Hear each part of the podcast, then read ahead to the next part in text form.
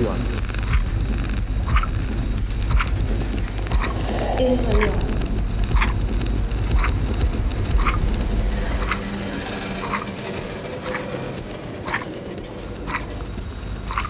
Radio art is the invitation that we make to the receiver, the radio listener. time to be free. We appeal to the person who creates the piece, the artist's subjectivity. It has to be harmonic. Los ingredientes con los que vamos a trabajar son los elementos del lenguaje, con música, con efectos, con la voz, la palabra y con el silencio. It has to sound good. It is a completely free genre when it comes to framework.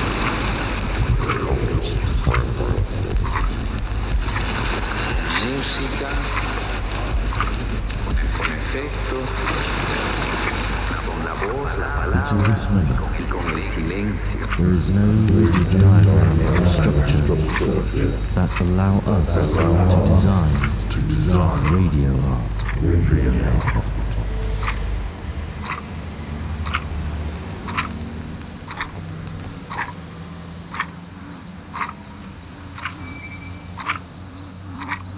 The noise, the the.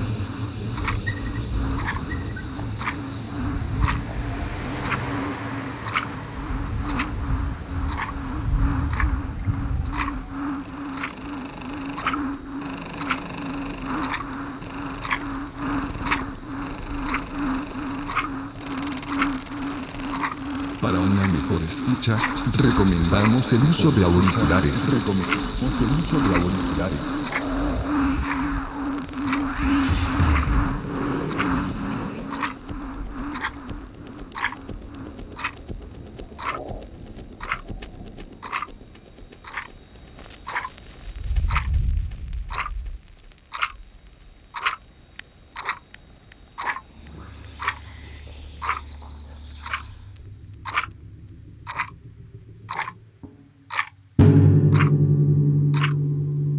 ¿Vosotros qué hora es ahora? 8 de la mañana. Sí, juntos, por el mismo uso horario. Yo estoy en Santiago de Chile, Franco está en Argentina. Pues a vuestra disposición. Muy amable, muchas gracias. Una cosa, ¿vosotros estáis en Buenos Aires? No. ¿En dónde? Yo estoy en la provincia de Córdoba. ¿Y tú en...? Santiago de Chile. Claro, ok, ok. O sea, yo tenía que, tengo que ir a Argentina, de hecho. Pues muy bien. Bueno, pues estupendo.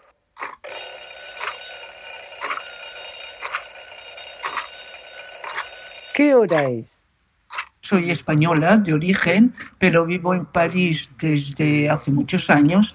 La primera vez que vine a París fue de- en los años 60, al final de los años 60. Y luego volví a España, pero ya volví para instalarme definitivamente en París. En... No sé si habéis oído hablar del grupo ZAG, del cual yo formaba parte. Y Case nos organizó una tournée justamente en Estados Unidos y debíamos ir a Argentina. Pero al final las cosas no salieron en Argentina, pero sí en América. Y al volver justamente de Estados Unidos, en el 72, yo no me acuerdo si era el 72 o el 73, Franco todavía estaba ahí, ¿no? A pesar de que yo me había ido ya de España y había vuelto. Pero volver otra vez a España, y dijo, me voy definitivamente. Y entonces me vine a París y desde entonces vivo en París. En París sigo trabajando mientras duró ZAG trabajaba con Zag, luego Zag se disolvió, pero la ventaja del grupo Zag es que trabajábamos juntos o separados, ¿eh? que, o sea que no había una dinámica de que hay que hacer todo en grupo en absoluto. Entonces, ¿yo qué hago? Normalmente en arte, todo lo que me interesa. Pienso que en arte, que el arte es el único momento de libertad que yo puedo permitírmelo todo, con un sentido de responsabilidad que es el mío, pero puedo permitírmelo todo, sin mirar ni atrás ni adelante ni nada. Esto lo quiero hacer y lo hago. Entonces, o sea, ¿qué hago? Pues mira, hago un trabajo de plasticidad, de trabajo plástico, como dicen, aunque pintura, pintura he hecho muy poco en mi vida. Pero como hago el trabajo de los números primos, que está basado en la serie de los números primos, pues esto lo puedo declinar con una instalación o con un dibujo o con un lienzo. Aparte de esto, hago fotos. O sea, un trabajo de fotos, por ejemplo, como el autorretrato en el tiempo, que empecé en el año 85, 89, sí, y que todavía sigo haciendo. La última versión es la de 2019 y ahora en 24 tendré que hacer otra. Sí, tengo el coraje y la paciencia de hacerlo, que no estoy muy segura. Siempre fotografías, o sea, por ejemplo, las manos feministas, o sea, supongo que todo esto lo podéis ver en la web, no voy a hablar de ello. Y objetos también, pero los objetos para mí es como un divertimiento, o sea, es algo que me divierte hacerlo. Y ya está, se acabó la historia. Y luego, fundamentalmente, mi trabajo en el que sigo haciendo y que he hecho siempre cuando empecé en los años 60 es la performance, que es mi actividad principal que por ejemplo un día puede ser, me pararé de hacer un trabajo de plastician o de fotos y todo, pero creo que la performance seguiré haciéndolo por muchas razones, porque para mí es el arte más libre, o sea, no tiene normas. Yo siempre digo cuando doy un workshop, que lo doy muy pocos en realidad, te lo puedes permitir ahí, que si necesitas una disciplina, te la inventas, si necesitas una definición, te la inventas, si necesitas una técnica, te la inventas, si necesitas una teoría, te la inventas también. O sea, para mí es el, arte que nadie puede formatizar, o sea, me encanta ver cuando veo los estos que intentan definir las performances, de clasificarlas por categorías, etcétera, etcétera. O sea, a mí todo esto me divierte, pero me parece una tontería, que precisamente yo lucho porque la performance sea algo que no la puedes definir, que cada una exactamente tiene su idea de la performance, la que la hace el que lo ve, por supuesto, y el que escribe. O sea, todo eso, o sea, eso a mí me da una libertad, es el terreno donde yo me siento más libre. Y luego hay una cosa que me interesa de la performance, quizá fundamentalmente, y es el hecho de que es algo vivo, que pasa una vez y se terminó la historia. Aunque yo repita la performance todas las veces que quiero, pero las cambio, las transformo según me conviene. Quiero decirte, este riesgo que tiene, por ejemplo, porque cuando haces una obra plástica, o sea, está terminada, puff, terminada, se terminó la historia. O sea, ya no me concierne para nada que se venda, que no se venda, que la vean, que no la vean, no tiene nada que ver. En cambio, una acción, o sea, nunca sabes lo que va a dar de sí, nunca sabes cómo va a reaccionar la gente, cómo vas a reaccionar tú. Tiene un elemento riesgo que me interesa. ¿Comprendes? Y cada performance es diferente, cada momento que estás haciendo es diferente. Es que está conexión con el público se establece, no se establece, no sé cómo decirte, esto me interesa. Y siempre digo y lo repito, y es que para mí lo que pasa durante la acción es más importante que solo lo que yo podía haber pensado, lo que yo podía haber escrito, lo que podía haber... Yo sabes que hago siempre un esquema de mis personas, pero simplemente para acordarme, que les llamo partituras, pero simplemente para acordarme. Cuando tengo una idea, tengo muy poca memoria, nunca he tenido, y ahora mucho menos, a los 85 años, casi 86, poquísima, entonces escribo, y lo escribo verdaderamente, fundamentalmente para no olvidarme la idea. Cuando tengo una idea, esto podía declinarse como performance, entonces lo escribo y en un momento determinado, si me apetece, pues incluso pienso en un espacio ideal donde podría hacer, lo defino todo, todo. Eso no quiere decir que a la hora de hacer la performance yo lo puedo cambiar todo en Sig Plus. O sea, yo no soy una improvisadora, no puedo improvisar, Nada más que cuando es obligatorio. Tengo performance donde si no improvisas no hay performance. No tengo que improvisar. Forma parte de la acción. Pero en las otras yo puedo improvisar o no. O sea, según el público reaccione, según el día que tenga, que me duele la cabeza o no me duele. Quiero decirte que es el momento. O sea, eso es. Y nada más. Y pase lo que pase, está bien. O sea, no hay performance raté. Pase lo que pase, es lo que ha pasado. Es el momento que vivimos juntos y que se desarrolla así. Tú puedes estar luego más contenta o menos contenta de ti misma, eso seguro, pero es así. Y es eso lo que ha sido importante. Bueno, me parece que estoy haciendo una teoría que quizá no os interesa para nada, pero es mi teoría sobre la performance. Y luego también lo que me interesa, también en el trabajo de números primos y otro, pero en la performance, para mí en arte lo más importante es el proceso. Es fundamental. O sea, es lo que me interesa. Es el tiempo que yo paso en mi estudio trabajando y pensando y cambiando. Todo lo demás me importa muy poco. O sea, lo tengo que hacer porque me gano la vida y tengo que hacer cosas, tengo que exponer, etcétera. Pero lo importante para mí es el proceso. Y en la performance, el proceso yo lo elaboro mucho, lo pienso mucho, lo transformo mucho. También me ocurre que a veces declino, entre comillas, una idea sobre diferentes soportes. Porque una de las cosas que me pasa, no sé si a vosotros pasará, que a veces no estoy segura que esta es la buena solución. Y entonces me digo, bueno, ¿y cuál es la buena? Y como no consigo saber cuál es la buena, pues las hago todas. Y es un proceso mucho más largo porque luego ya sé que hay algunas que quizá es ese lo importante, es ese proceso que es mi vida. Ya está. ¿Verdad? Verdad. Se os he soltado un rollo malabar, pero... No, no, perfecto, porque me respondió como tres preguntas. Y si quieres, por respecto al sonido, al ruido, etcétera, yo durante mucho tiempo no he empleado ningún sonido en mis performances, prácticamente nada. En un momento determinado, yo creo que fue alrededor del final de los años 70, ya no me acuerdo, o quizá antes, no sé, por una serie de circunstancias que dije, pues sí, y empecé a emplear mi voz, a contar algo en la persona, empleando la voz el sonido. Y luego cuando salió el reloj tú sabes, el reloj en el teléfono. Como yo, en mi trabajo en general, el tiempo es muy importante.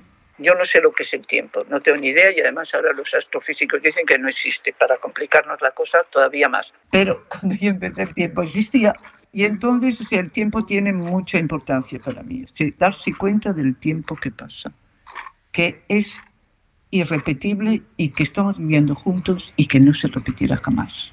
Entonces yo muchas veces en mis performances introduzco un elemento que marca el tiempo, que puede ser el reloj espectador, que puede ser una voz que dice el primer minuto de performance, segundo minuto de performance, que puede ser como por ejemplo en uno de los programas que hice para José Iges, para la radio, hice un montaje con todas las bandas son que yo utilizaba en mis performances que decirte que hice un montaje con esto. El ruido, por la cuestión del ruido. El ruido es inevitable. Donde hay gente, donde hay esto, el, además, que decirte, el sonido, el ruido, bueno, nosotros conocemos la anécdota de Case de la cámara Tusa Tusa, nos la voy a contar. O sea, que es inevitable, que está ahí, que no lo puedes evitar.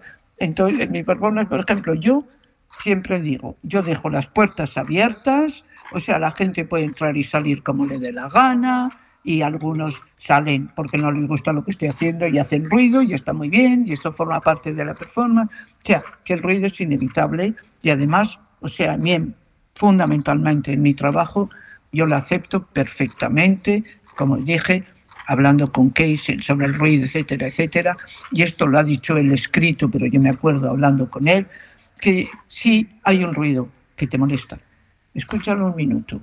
Si te sigue molestando, escúchalo dos minutos. Si te sigue molestando, tres minutos y al final lo escucharás como música. Y yo tengo una experiencia real. Me tenían que hacer un IRM hace muchos años. Bueno, sabes que pasas por el chisme y hay ruido y tal. Y empezó el ruido. Y a mí el primer momento me molestó ese ruido. Y me acordé de Cage. Y dije, lo voy a hacer. Oye, perfecto perfecto. Una experiencia no solamente, quisiste que lo que me gratificó muchísimo es que Case tenía razón. A otros les parecerá que no, pero tenía toda la razón del mundo. Y yo muchas veces ahora he repetido esta experiencia. Y lo digo a la gente cuando, por ejemplo, dicen, se quejan, digo, intento escucharlo de otra manera. A veces no me atrevo a decir escucharlo como música porque me da vergüenza, me da una manera de decir si soy tonta, pero y entonces el ruido en ese sentido yo no lo empleo adrede, o sea, yo nunca he introducido el ruido, el sonido, lo que llamamos sonido, sí, el ruido en sí mismo no, necesito que tirar una silla, porque forma parte de la persona, tengo que tirar una silla al suelo, y si hace ruido, pues hace ruido, o sea, que decirte, pero yo no tiro la silla al suelo para que haga ruido. Lo que me interesa es tirar la silla al suelo, hacer un acto que me resulta violento, porque en el marco de esa performance pasa por la violencia. Eso sí, una acción con preguntas. Preguntas para plantearse individualmente o en grupo, a intervalos regulares y eventualmente responder de palabra o por escrito. Después de cada pregunta, dejaré un espacio de silencio para que el que quiera responda. ¿Prefiere ser gobernado por una mafia monoteísta, politeísta o atea? ¿Por qué? ¿Prefiere usted ser rica, rico o pobre? ¿Por qué? ¿Prefiere usted ser blanca, blanco o verde? ¿Por qué? ¿Prefiere usted ser joven o vieja, viejo? ¿Por qué? ¿Prefiere usted que sean las 10 de la mañana o las 11 de la noche? ¿Por qué? ¿Prefiere usted tener ideas o dinero? ¿Por qué? ¿Prefiere usted ser mujer, hombre o hermafrodita? ¿Por qué? ¿Prefiere usted ser santa, santo o perversa, perverso? ¿Por qué? ¿Prefiere usted ser un hombre público o una mujer pública? ¿Por qué? ¿Prefiere usted un multiplicador o un multivibrador? ¿Por qué? ¿Prefiere usted que España sea una piel de toro o de conejo? ¿Por qué?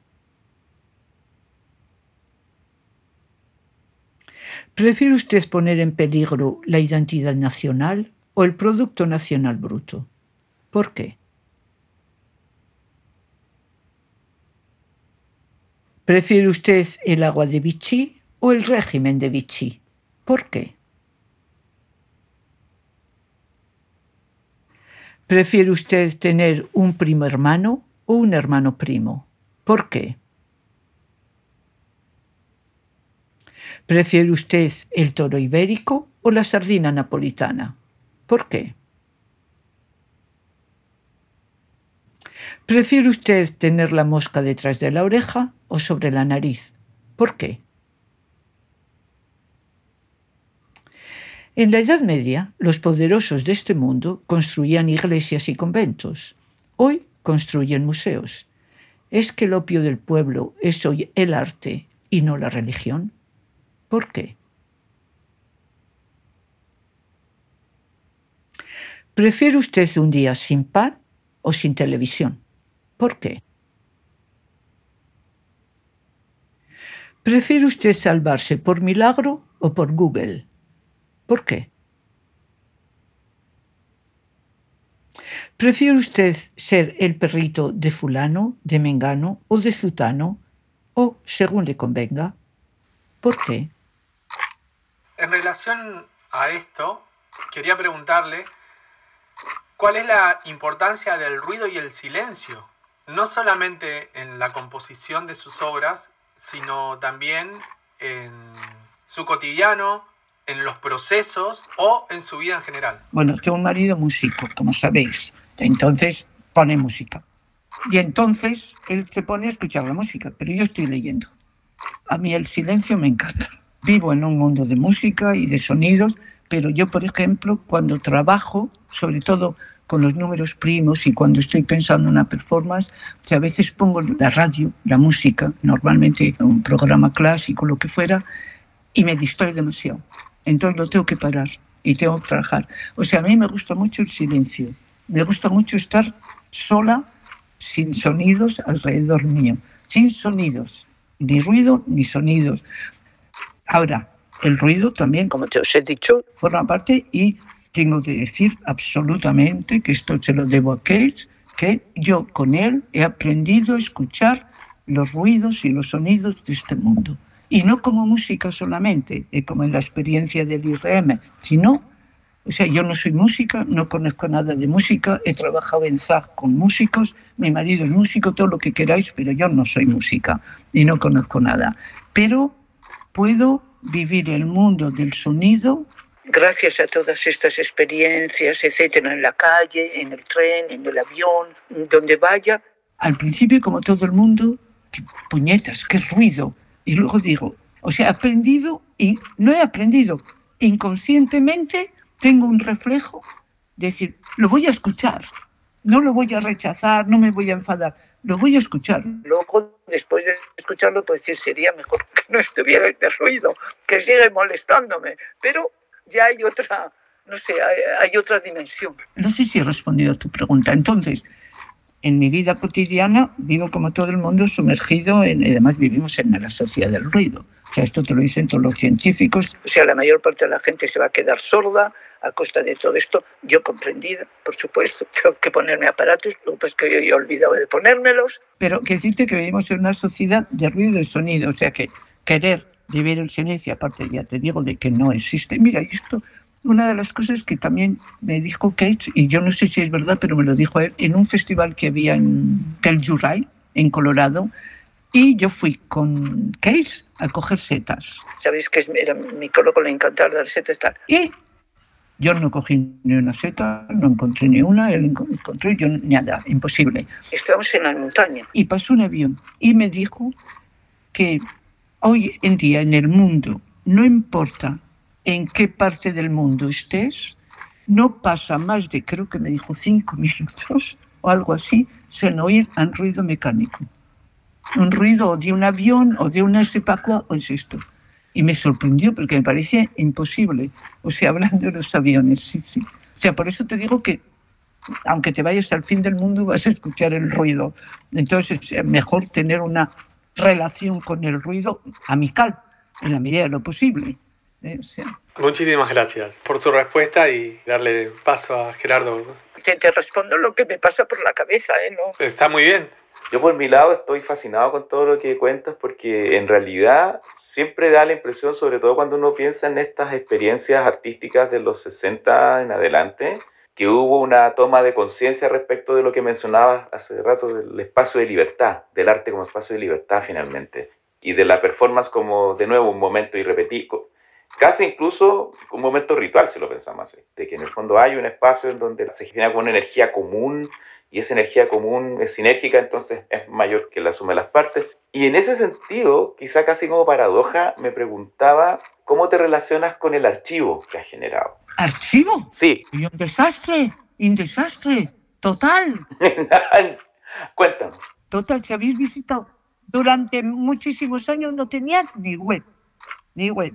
Y ahora hay una web que yo pago a alguien para que le haga, pero que como no me ocupo yo, me aburre fundamentalmente y el archivo me pasa por letras, me importa un rábano, porque cuando la gente tenga que consultar el archivo, fíjate tú yo dónde estaré. Lo que me preocupará lo del archivo, estaré ahí abajo. Que es curioso que me preguntes esto, porque yo no sé en Chile y en Argentina, pero aquí en Francia, donde vivo, he participado ya a dos coloquios sobre cómo archivar la performance.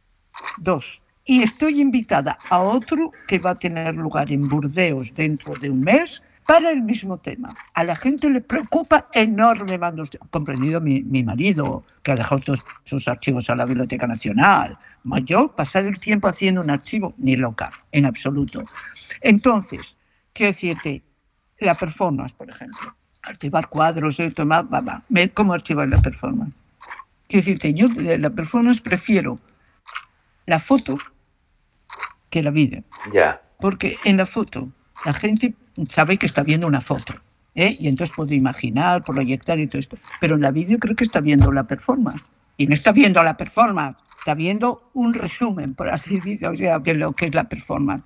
O sea, yo no cuido mis archivos en absoluto. Nunca he pedido jamás a un fotógrafo que haga fotos de mis performances o que hagan vídeos. etc. Consecuencia, los vídeos que tengo, pues normalmente son una chapuza. O sea, porque las hace gente que está en esto y que me dice, "Esther", y a veces me las mandan y a veces no me las mandan.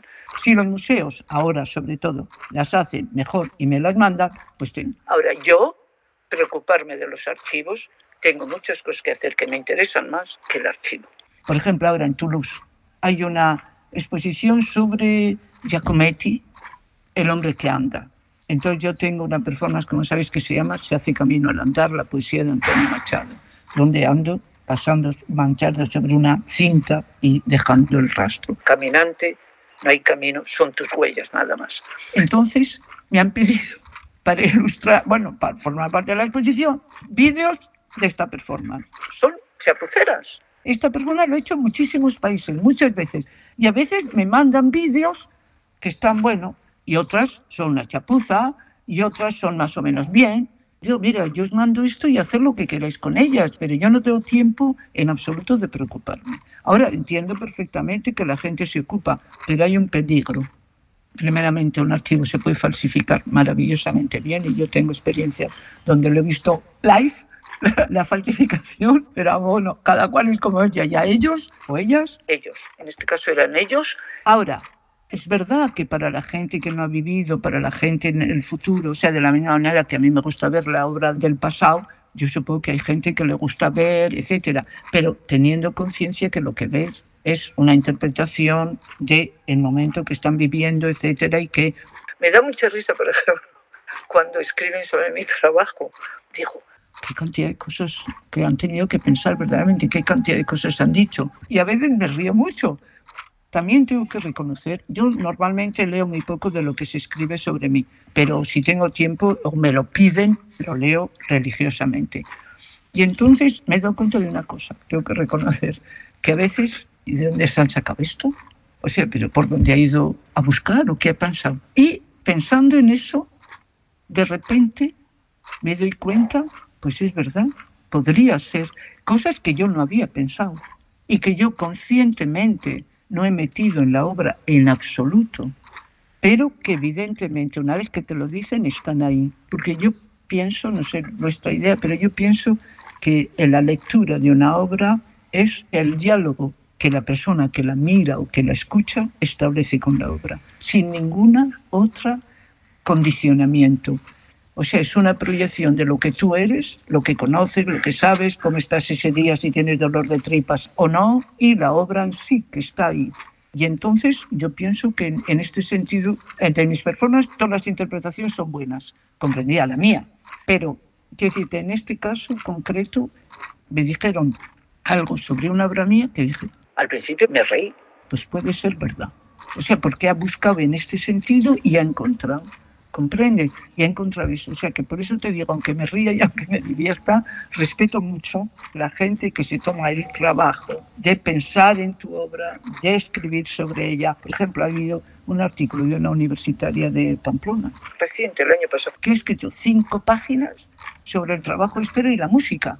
El trabajo Ferrer y la música. O sea, quiero decirte, pues, mía, ha tenido que pensarlo, ha tenido que elaborarlo. Ahora, yo habrá cantidad de cosas que yo no he pensado en absoluto o no he introducido en esta obra y todo esto, pero en alguna parte están, porque en este diálogo que ella ha interpretado las ha encontrado. O sea, es su proyección a ella, pero su proyección a partir de una obra que yo he hecho.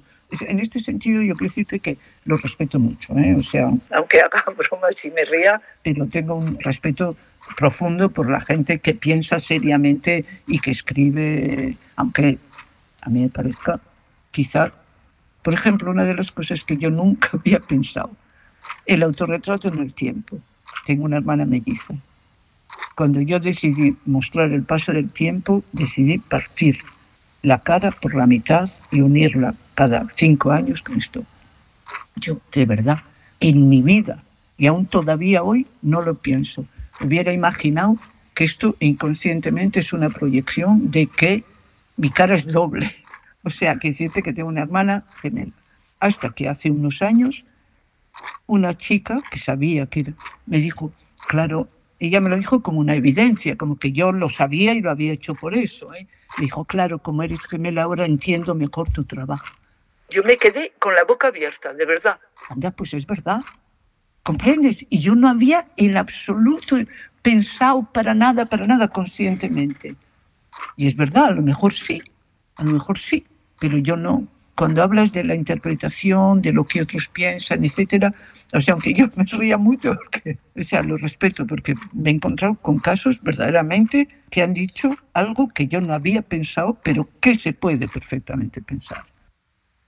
Toute pensée émet un coup de dé. Un coup de dé jamais n'abolira le hasard. Toute pensée émet un coup de dé. Un coup de dé jamais n'abolira le hasard. Toute pensée émet un coup de dé. Un coup de dé jamais n'abolira le hasard. Toute pensée émet un coup de dé. Un coup de dé jamais n'abolira le hasard. Toute pensée émet un coup de dé. Un coup de dé jamais n'abolira le hasard. Toute pensée émet un coup de dé. Un coup de dé jamais n'abolira le hasard. No, es maravilloso escuchar de ti ese momento porque justamente demuestra en el fondo que así como las obras de arte están vivas finalmente, Sí. Inclusive puede hacer, hasta ser molesto de repente hacer esa separación constantemente como de la obra de arte versus la vida, digamos. El archivo también está vivo. Sí, Y es muy curioso a veces cómo hay cosas, yo me imagino que te ha pasado, yo comprendo que es necesario, pero yo estoy en contra de la importancia que se da al archivo frente al live, sobre todo ahora con todos los medios tecnológicos, etcétera, ¿comprende? Y me han pasado cosas verdaderamente como hay que tener un archivo y hay todos los medios para tener documentada tu obra de A a B y W, pasando por todo. Si no lo tienes, no te creen. A mí me ha pasado, a mí, ¿eh? en una institución importante que hacía una exposición sobre la video vintage. Una de las comisarias me pregunta, ¿tú no tendrás una video de los años 70? Ese poder? Digo, sí, tengo una.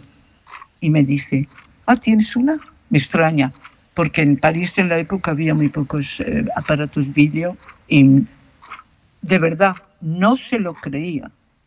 O sea, no se lo creía. Creía que estaba inventando. Todavía me pongo de mala leche cuando pienso en ello. Que si yo no tengo esa vídeo, que la tenía, que la tenía, o sea, no me creen. Entonces, yo, que soy malísima para la documentación, dentro de poco la gente no creerá. Bueno, a mí me preocupa, te puedes imaginar que, que crean o no crean, me tiene absolutamente sin cuidado. Pero van a pensar que hay cosas que yo no he hecho que en realidad las he hecho. Pero como no tengo ninguna documentación, pero a mí qué me importa. Si a mí lo que me importa es haberlas hecho.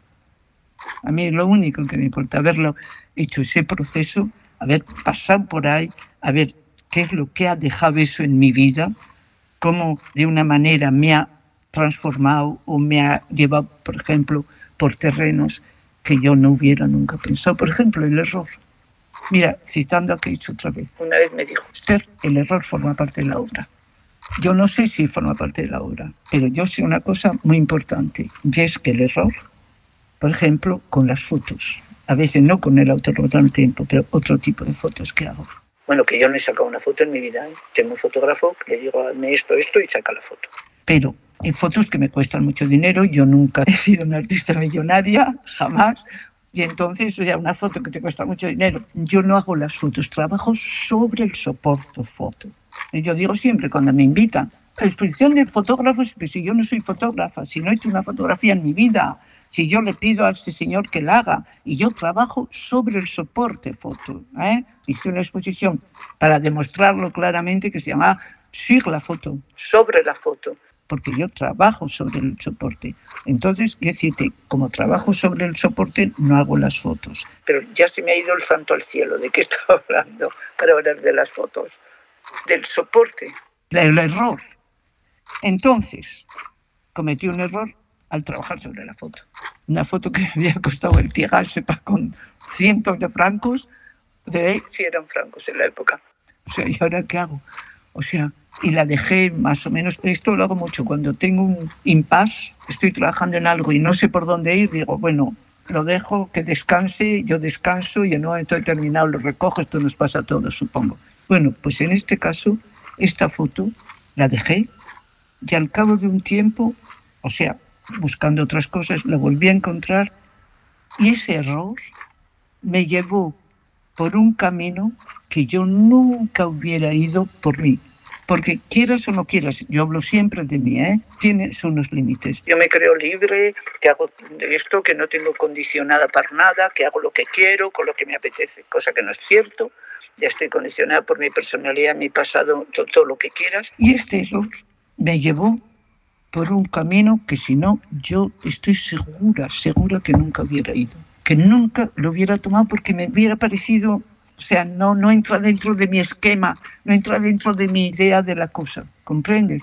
Y esto sí, y es por eso que no tengo miedo a los errores, incluso ni en la performance ni en nada, lo que llamamos error, porque puede ser muy beneficioso y muy rico sea, a la hora de tu evolución personal. Absolutamente, sí, muchas gracias por tener tan presente y compartir el proceso real de esto, porque muchas veces hubo, siglos en donde se pensaba que los artistas trabajaban de una manera, creaban de una manera y montaron toda una mitología que en el fondo ocultaba qué es lo que pasa en realidad. Y eso es algo que se agradece así enormemente de todo lo que sucedió en los 60, porque es como que corrieron la cortina y dijeron, oye, si esto es así. Sí, sí. O sea, es que verdaderamente intentar introducir el cotidiano en el arte. O sea, el cotidiano verdaderamente de tu vida. Por ejemplo, eh, cuando empezamos con la performance en los años 60, o sea, decirte, lo que empleábamos eran cosas de la vida cotidiana, un vaso, una silla, una mesa. O sea, quiero decir ahora empieza la electrónica, todo lo que quieran, las proyecciones y todo eso, que entonces no había, pero era un arte pobre. La ventaja que para mí tiene la performance es que, previamente, yo no necesito prácticamente nada. O si habéis visto mis performances, o sea, utilizo poquísimas cosas. Y si utilizo son cosas que se pueden encontrar en todas partes, que no valen nada, que si se rompen no pasa nada, que si no las encuentro puedo sustituirlas por otras. O sea, que forman parte de mi cotidiano el 99% de veces. No sé, porque incluso un disco, un sonido, una grabación forma parte de nuestro cotidiano también. Entonces son cosas, lo puedes encontrar en cualquier parte. Yo la puedo hacer en cualquier sitio. Por ejemplo, cuando enterré la performance en el cementerio de obras de arte, por ejemplo. Otra de las cosas, hablando del archivo. Por ejemplo, la performance para mí tiene una calidad que no encuentro en otro. Y es que te puede meter en situaciones gratificantes, también angustiosas. ¿eh? En el, yo hablo de gratificantes que nunca en la vida un cuadro, una foto me lo daría. Y una de ellas es el entierro de la performance. Me pidieron enterrar una obra de arte en un cementerio que está hecho por artistas en Salamanca, en Morilla, y me pidieron enterrar una obra. Ya es un terreno maravilloso, con piedras de granito, o sea, la mía comprendida, o sea, todo. Y, ay, pues voy a enterrar una performance. Sí, esta en performance a varias velocidades. Es una performance que me demanda muchísimo esfuerzo físico, o sea, tengo que correr, correr y tal. Y la última vez que la hice en Alemania, justamente, me tuve que parar varias veces para recuperar el sufle, porque no podía, no podía continuar, no podía. Y al terminar la, la performance, la gente viene ah", y una chica me dijo, ay, lo que más me pareció tan dramático, cuando haces como que no puedes respirar. Dijo, pues sí que no podía respirar. O sea, es que es la verdad, no podía respirar, me tenía que parar. Entonces dije, yo no quiero añadir elementos dramáticos, o sea, no me gusta manipular a la gente, o sea, entonces, o sea, esta interpretación ya no la voy a hacer más, no, no. Esto yo había modificado esta performance a medida de la edad para adaptarla un poco a mí, pero hay cosas que no se podían cambiar, que eran lo de correr. Tenía obligaciones. Y entonces la dejé estancada, como así dice. Y cuando me dijeron esto, dije, ah, genial, la hago por última vez en el cementerio y se entierra la performance. Y fue maravilloso. Como así, tanto calor en Salamanca en verano a las 7 de la tarde, o sea, al atardecer en el pueblo. Nos juntamos en las, como se hace para los entierros, fuimos al cementerio, yo hice la performance por la última vez con un José de Soleil maravilloso. Había músicos de Salamanca, dos, un chico y una chica, que me pidieron venir a tocar durante el entierro. Digo, genial, como en todos los entierros. Un violonchelista y una violinista, creo que eran, no me acuerdo, que tocaron mientras yo hacía mi performance. Y a la hora de meterlo en el féretro, el que yo había pedido que fuera de color rojo, o sea, yo había pedido muchos martillos con clavos para porque yo debía clavar la, la tapadera. Y cuando empecé, un chavalito me dice, Ay, ¿te puedo clavar? Y le digo, sí. Y le enseñé cómo para que no se clavara en el dedo y su madre viniera a hacerme una historia. Y al cabo de un rato había el Cusé de Soleil, la música de los músicos y toda la gente, no sé si habéis visto la foto, alrededor clavando, como cinco o seis personas, cada una a su ritmo, ahora mismo me emociono. O sea, fue un momento como yo no hubiera imaginado cuando decía, esto, esto no se puede dar en una vídeo. O sea, esta sensación de, de, estar viviendo, como dice el budismo, decir, estar estando. O sea, quiero decirte, 100% estando. Y esto a mí, sinceramente, no me lo ha dado más que la performance. Esta sensación de, bueno, me enrollo y ya está. Por eso te digo que el archivar, ¿cómo vas a esto. O sea, esto la gente que estuvo allí y nada más. Y que además lo van a contar todos de diferente manera. Y luego lo más maravilloso en España, yo no sé en vuestros pueblos, pero en España, en la época tradicionalmente en los pueblos, una vez que el muerto estaba enterrado, o sea, en España se dice el muerto al hoyo y el vivo al bollo. ¿Sabes? El muerto al tú y el otro a comer. Y entonces, naturalmente, como en estos sitios, nos fuimos a comer a un restaurante, no sé cuántas personas, a comer al bollo. O sea, decirte, genial, genial. Por eso, y esto es el mundo de la performance. Claro, yo cuando lo cuento frente a toda esta gente tan seria, que se lo toma todo muy serio y que se cree que yo me estoy riendo de la performance, que además es verdad también, ¿eh? porque si no me puedo reír de lo que hago yo, pues bueno, ¿quién se va a reír, no? O sea, decirte, por supuesto. Pero, o sea, me da mucha risa es, que somos incompatibles. El mundo del arte y Esther Ferrer son incompatibles. O sea, yo hago lo posible, pero difícil. Me resulta difícil, sí. Además, cada vez más, por decir la verdad, cada vez más. El mundo del arte, o sea, cada vez me resulta más extraño. ¿Por qué? ¿Cómo? ¿Dónde? ¿Y cuándo? ¿Cuántas veces me he planteado la cuestión por qué? ¿Cuántas veces me he planteado la cuestión cómo? ¿Cuántas veces me he planteado la cuestión ¿dónde? ¿Cuántas veces me he planteado la cuestión ¿cuándo? ¿Por qué me he planteado la cuestión ¿por qué? ¿Por qué me he planteado la cuestión ¿cómo? ¿Por qué me he planteado la cuestión ¿dónde? ¿Por qué me he planteado la cuestión ¿cuándo? ¿Cómo me he planteado la cuestión ¿por qué? ¿Cómo me he planteado la cuestión ¿cómo? ¿Cómo me he planteado la cuestión ¿dónde? ¿Cómo me he planteado la cuestión cuándo? ¿Dónde me he planteado la cuestión por qué? ¿Dónde me he planteado la cuestión cómo? ¿Dónde me he planteado la cuestión dónde? ¿Dónde me he planteado la cuestión cuándo? ¿Cuándo me he planteado la cuestión por qué? ¿Cuándo me he planteado la cuestión cómo? ¿Cuándo me he planteado la cuestión dónde? ¿Cuándo me he planteado la cuestión cuándo? ¿Por qué hay algo en lugar de la nada? ¿Cómo se pasa de la nada a algo? ¿Dónde se sitúa la frontera entre la nada y algo? ¿Cuándo aparece algo? Y ahí la placa de, granito que hicieron, donde aquí ya hacen la performance a las velocidades de Esther Ferrer la primera vez que la hice y la última vez que la hice. No, no, no, está la placa, sí, muy bien. Muy bonito, además, una placa de granito, muy bien hecha. Así me parece una idea genial, enterrar una obra de arte. Súper. Sí, justamente, sí, hermosísimo. Y en ese sentido, el repetir las performances...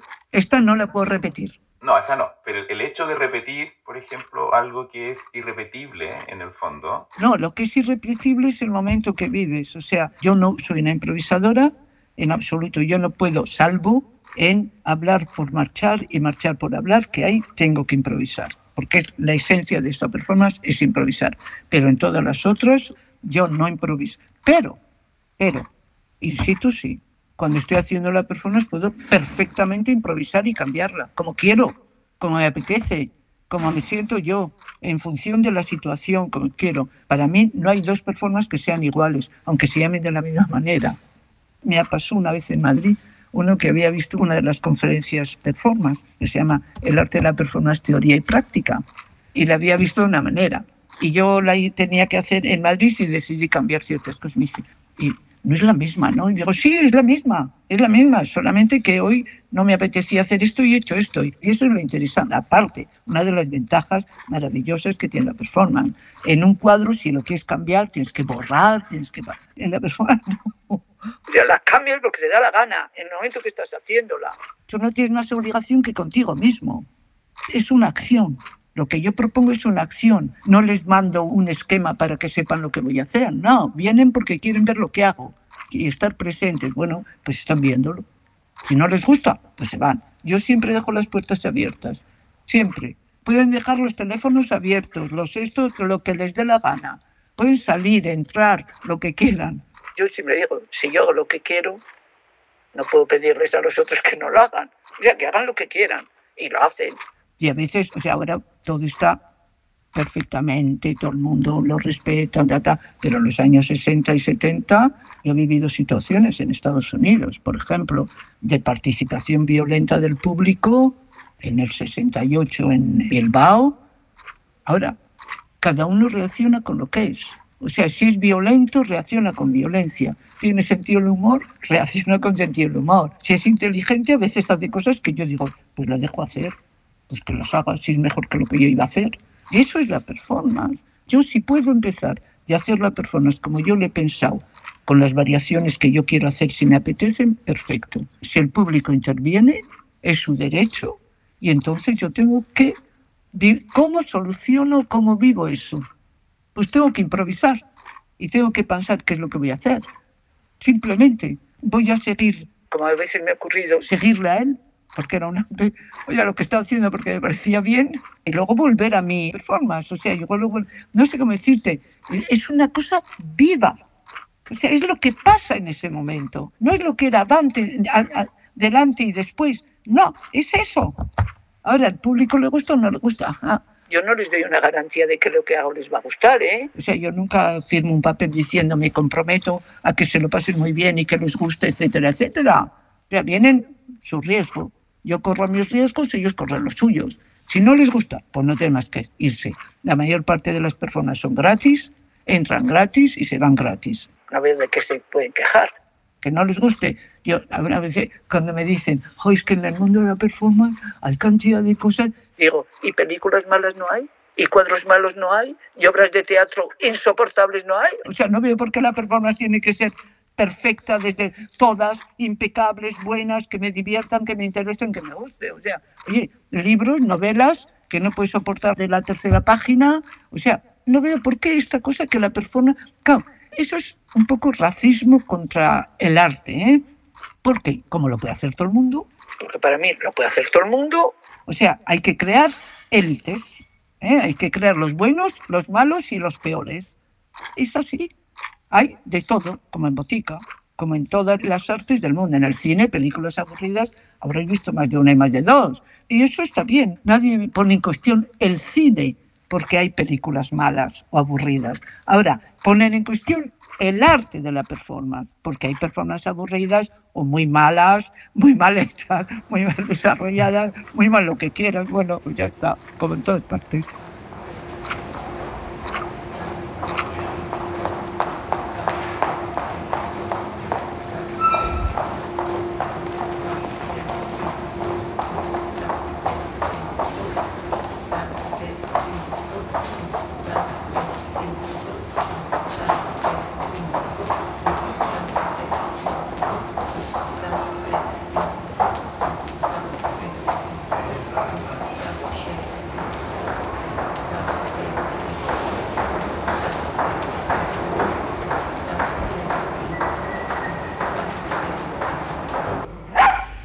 Eso dicen, que son mafias monoteístas.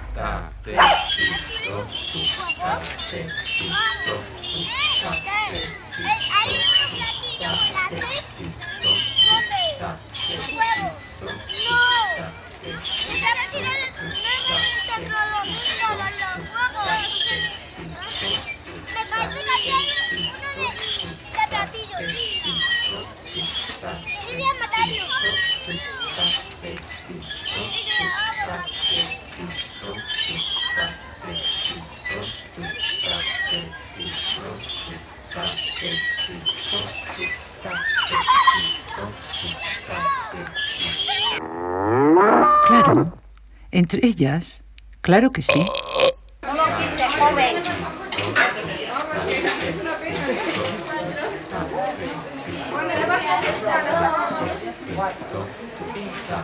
Así va. Ahora me das a mí una puntita, pero de no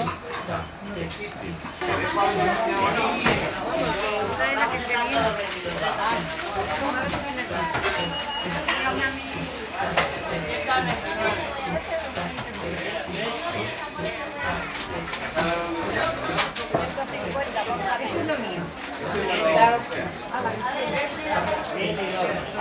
Bueno, majos.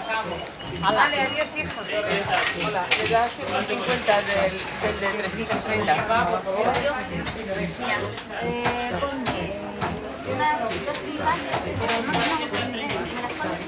En las citas, por favor. ¿Politeístas? Sí, también hay mafias politeístas.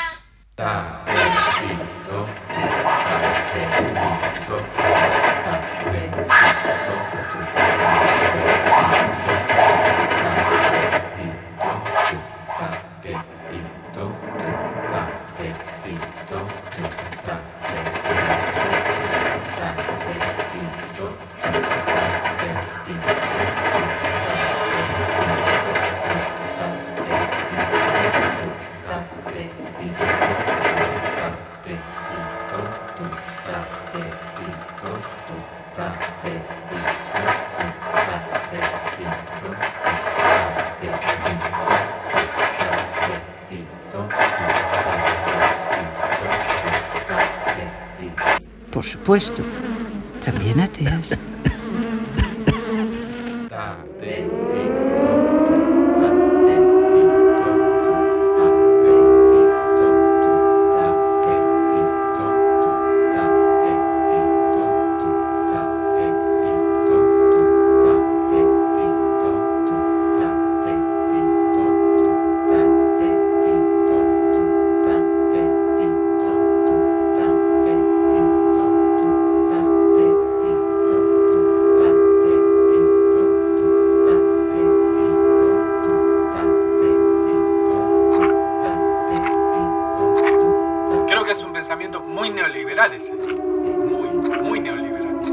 Peyorativo o, o no? Y que todo tiene que ser exitoso. Es respecto al éxito permanente. Claro. Y a la sensación de tener al público cautivo. Claro, tiene que estar contento. Y ahora te das cuenta, o sea, el divertimento.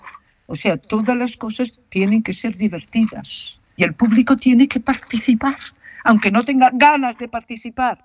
Parece todo muy listo, pero hay una cantidad de rituales. Por eso, entonces, el público tiene que divertirse, le tiene que gustar, tiene que salir del museo diciendo un 90% de esto les ha parecido esta obra maravillosa. Y esto de la participación sistemática. O sea, pero yo, no sé, si no tengo ganas de participar, no participo, no me da la gana. O sea, a no ser que me ponga en la entrada que compro o lo que sea. Es obligatorio participar. Entonces no voy o voy. Soy ya, pero como no lo pone, no veo por qué esto de, es amusing.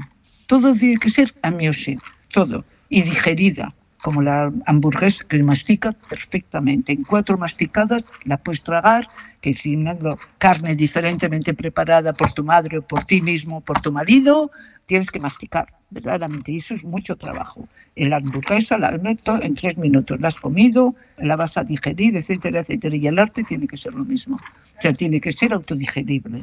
Que se dijera fácil, sin esfuerzo, que no te haga pensar, que te divierta. Pues bueno, o sea, el que quiera eso, hay muchísimos espectáculos, muchísimas cosas que le cumplen este. Hay otros artistas y no artistas que prefieren otra cosa. O sea, a mí me interesa esto de es bueno o malo. Bueno, yo tengo mi opinión, puedo pensar que es malo, pero hay cosas muy malas que me interesan porque me hacen pensar. O sea, a veces yo voy con gente y la gente se sale, yo me salgo raramente, me quedo porque digo, ¿hasta dónde va a llegar? ¿Hasta dónde va a ir? ¿Por dónde va a salir de este rollo que está montando? Eso me interesa. Yo me quedo y a veces son cosas que verdaderamente están mal estructuradas desde mi punto de vista siempre, ¿eh? pero de repente te hacen reflexionar con relación a otras cosas. Pero es eso que te ha hecho pensar en estas otras cosas. Entonces, en este sentido, yo no tengo nada, y el arte amateur me parece muy bien, pero perfecto.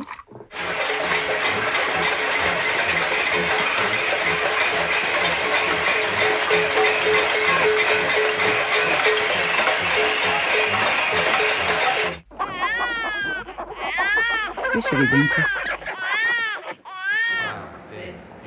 Dios te salve María, llena eres de gracia, el Señor es contigo. Bendita tú eres entre todas las mujeres y bendito es el fruto de tu vientre Jesús.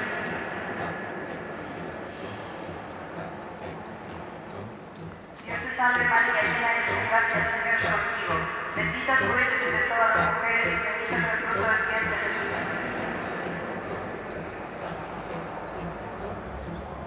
Dios te salve María, llena eres de gracia, el Señor es contigo.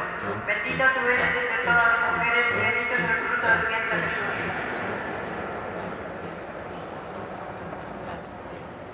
Dios te salve María, llena eres de gracia, el Señor es contigo. Bendita tú eres entre todas las mujeres y bendito es el fruto de tu vientre Jesús.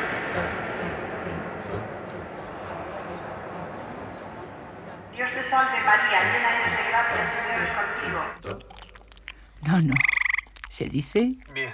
Querida Esther, en dos minutos se nos corta la comunicación. pues lo siento, bueno, lo Eh, siento. Muchísimas gracias por estar aquí, gracias por acompañarnos. La verdad que ha sido un honor, un placer y le agradezco profundamente. Sí, yo también. de haber aguantado el rollo durante 50 minutos, o sea, larguísimo. Alguna información, alguna cosa, pues me la pedís. ¿De acuerdo? Perfecto. Bueno, Muchísimas gracias, se nos pasó volando. Espero que tengan linda tarde un placer. vale, chao, chao, chao. Buena suerte.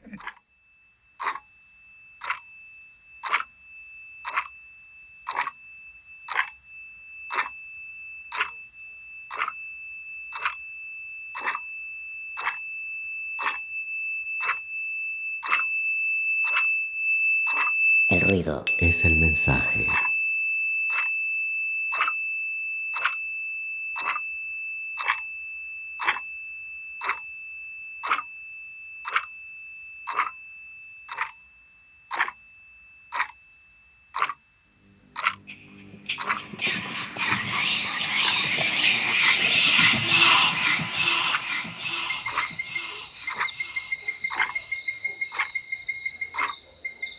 Vamos por más, dice la rana, escúchame. ¿eh?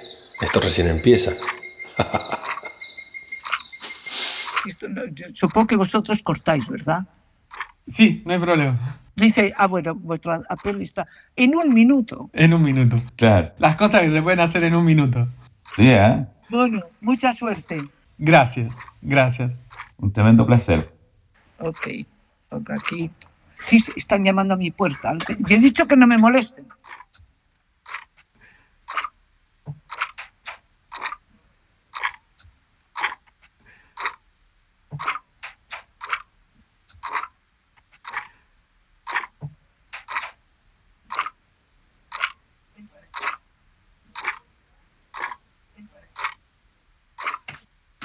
Jefe, jefe, es mi asistente. Chao. Un placer, lo mismo digo. Chao.